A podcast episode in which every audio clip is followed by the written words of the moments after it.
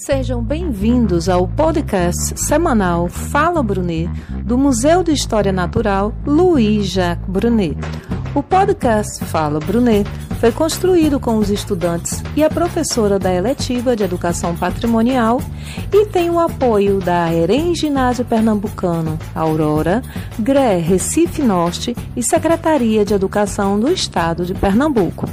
Nosso objetivo é construir junto à comunidade escolar, acadêmica e demais interessados diálogos multidisciplinares e transdisciplinares do universo museal. Este programa estará disponível nas plataformas de podcast Breaker, Castbox, Google Podcast, Overcast, Pocket Cast, Radio Public e Spotify, e também em nossas redes sociais. Chegamos ao nosso quarto podcast, trazendo uma fala muito importante para nossa compreensão sobre o outro, enquanto gênero e lugar de fala. Convidamos então Olga Queiroz, que é uma estudante do Bacharelado de Turismo do Instituto Federal de Ciências, Educação e Tecnologia, o IFCE, para nos trazer sua visão sobre a área de turismo e o debate em torno das relações raciais. Olga Queiroz é uma mulher negra e nos fala qual é a percepção dela nessas relações, dentro da profissão de turismóloga e a quantidade de pessoas e quem são essas pessoas envolvidas nesse ramo de trabalho. Então, vamos ouvir Olga Queiroz. Bem, bom dia, boa tarde, boa noite. Eu sou Olga Queiroz, sou estudante da rede pública de ensino superior, né? sou estudante do bacharelado em turismo no Instituto Federal de Ciência, Educação e Tecnologia do Ceará, o IFCE. Ah, já fui estagiária na área e, como convidada para o podcast, eu pensei em trazer algumas reflexões para esse debate que é tão extenso né, sobre a racialidade que se aplica a tantas áreas, né, por sermos seres humanos, principalmente nesse nosso mês de novembro, tão importante para a nossa luta histórica.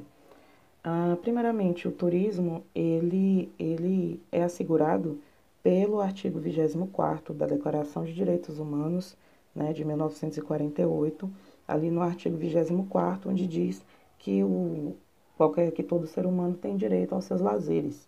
Né? Então, o turismo ele vem mesmo como essa garantia de lazer às pessoas, né, a todo e qualquer ser humano que tem esse direito.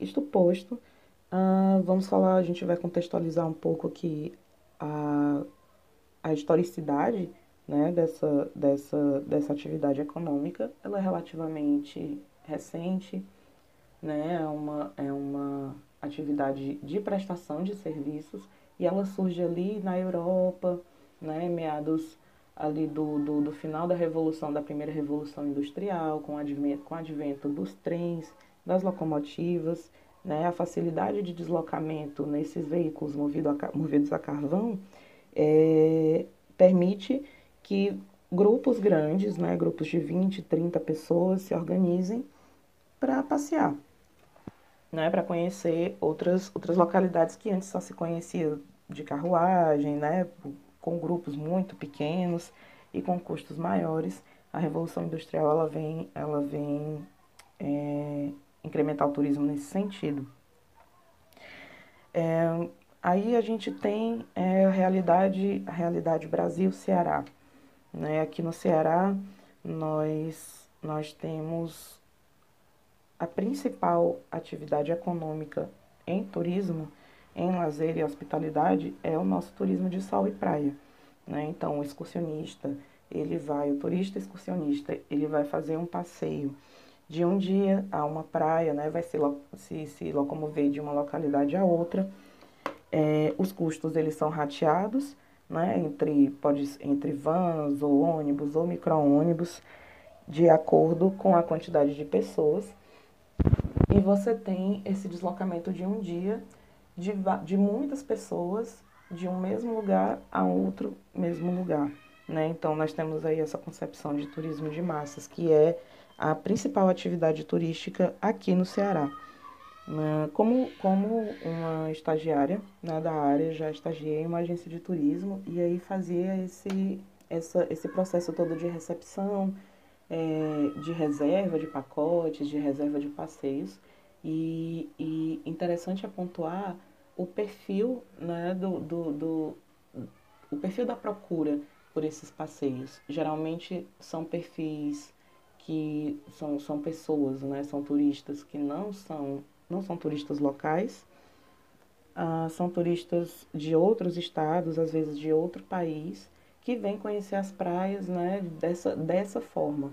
Então se formam essas excursões de entre 30 e 40 pessoas, né, saindo de várias agências, de vários pontos de Fortaleza e indo, enfim, a praias no, espalhadas aqui pelos litorais leste e oeste do Ceará.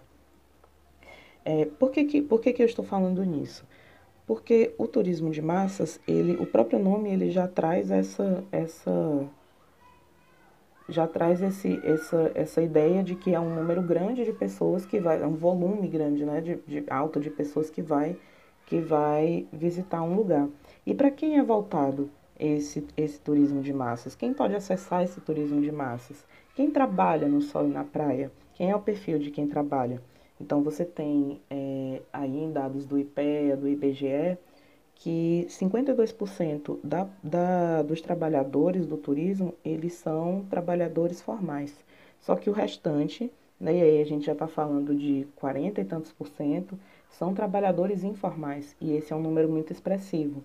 A gente afunilando essa, esse número, uh, esses 40 e tantos por cento restantes, eles são pessoas negras e periféricas. Né? Então, essa, esse dado, mesmo esse dado numérico, ele já traz esse recorte bem específico de quem trabalha prestando esses serviços e de quem é informal e que, né, por consequência, é, é mal, pode ser mal remunerado, né, pode ter uma carga de, de, de trabalho muito extensa, o que não possibilita a esse trabalhador que não é assegurado por nenhum, por nenhum tipo de benefício social é, o seu próprio tempo de lazer, né? Então, a atividade dele, por ser uma atividade diária, por ser uma atividade desgastante, ela pode ocasionar que ele não seja um turista, que ele não tenha acesso a esse, a esse modo de lazer, ou que pelo menos o acesso dele seja muito dificultado em decorrência da carga horária dele. Né? Então, é disso que nós estamos falando quando a gente traz esse debate de racialidade para dentro do, do, do, do turismo de massas, do turismo de sol e praia né? Quem trabalha, para quem é voltado, quem faz esse tipo de excursão. E, e aí, bom, falando dessas massas. Outra coisa muito importante de pontuar também, dentro dessa discussão né, do, do, do, da racialidade no turismo, é o meio ambiente. Felizmente, a concepção de meio ambiente, ela vem é, é, sendo modificada ao longo dos anos, né? Você tem aí, na modernidade, em que, que dizia que o, o meio ambiente ele é a percepção de uma planta, né, e até segunda metade do século XX, em que a concepção de meio ambiente era voltada unicamente para um organismo vivo, que eram as plantas. E aí, atualmente, nós temos que o meio ambiente são todas as relações de interdependência entre organismos vivos e não vivos no nosso planeta. Né? Felizmente, essa concepção foi alterada porque ah, ah, justamente surgiu essa necessidade de, de, com a necessidade, né? com, com a percepção de que nós precisamos proteger o nosso, o, o nosso o ambiente que nos cerca, nós precisamos reconhecer as relações que formam esse ambiente. Né? Então, tomando por biomas o, o bioma praia, né, esse ecossistema, ele é, a, a, como nós chamamos, zona costeira, a zona costeira ela é extremamente frágil, né, e é um pedaço muito pequeno do nosso mapa. Ah, por que, que, a gente, por que, que a gente fala disso? Porque são, porque em contextos de cidades litorâneas, são as, princip as principais atividades turísticas, elas são é, realizadas dentro do turismo de sol e praia. Então você tem uma, um grande número de pessoas indo a essas mesmas praias todos os dias e aí desgastando o meio ambiente, que são todas as relações que tem ali dentro daquele ecossistema. Né? Interações não apenas entre o, o, o, o pé do ser humano e a areia da praia, mas entre o excursionista e a pessoa que está prestando esse serviço para o excursionista. Isso também faz parte da, da discussão de meio ambiente, né? É, como é que entra a educação e como é que, é, que a gente vai é, é, é, encontrar a educação museal, por exemplo, no meio disso? Como uma forma de tanto de desafogar esse, esse turismo de sol e praia imposto, né, a, a, ao longo da, de umas três últimas décadas para cá, isso em contexto de Ceará, né? E desafogar para que, que nós possamos conhecer, ter, ter, acesso a outros tipos de, de educação turística, né? Ir ao museu é um ato de lazer, mas também é um ato de educação. E esse ato de educação, ele, ele é, deve ser praticado, ele deve ser incentivado, porque é uma forma do estudante, do cidadão, de qualquer cidadão conhecer a sua própria história e, e preservar a história para que outras pessoas, para que outras, para que as gerações futuras elas possam conhecer também e continuar esse processo de preservação, né, para garantia do bem-estar social, que é também outra outra garantia da Declaração dos Direitos Humanos. Eu tomo por base a Declaração dos Direitos Humanos porque ela surge num contexto bem específico, né? Ali ao final é, da Segunda Guerra, você tem todos, todos uma tentativa de trabalho pela paz, né, pela união mesmo entre as nações. Então é importante a gente pontuar esse artigo, esse artigo e a declaração como um todo, para nos reconhecermos como seres humanos, né? E aí, enquanto seres humanos aqui no Ceará, é, nós temos, em, perdão, em contexto de Brasil, nós temos aí pelo menos 50% dos estudantes da rede pública superior sendo cotistas, né? E as cotas, elas já são essa ação de, de, de, de afirmação, de, assim, nesse, nesse, tentando fazer mesmo é, uma reparação histórica, né? Por danos causados, danos morais, danos é, sociais decorrentes do nosso processo de colonização. Então, você tem aí pelo menos 50% dos estudantes do turismo entrando todo ano que vem dessas regiões, que vem da periferia, que vem é, da favela. Então, então, e é uma população negra, né? Essa população, ela, ela com o advento da, da educação museal, com uh, o incentivo à educação museal, né, por parte das, também das instituições, e não apenas por iniciativa própria, ela garante, ela garante que o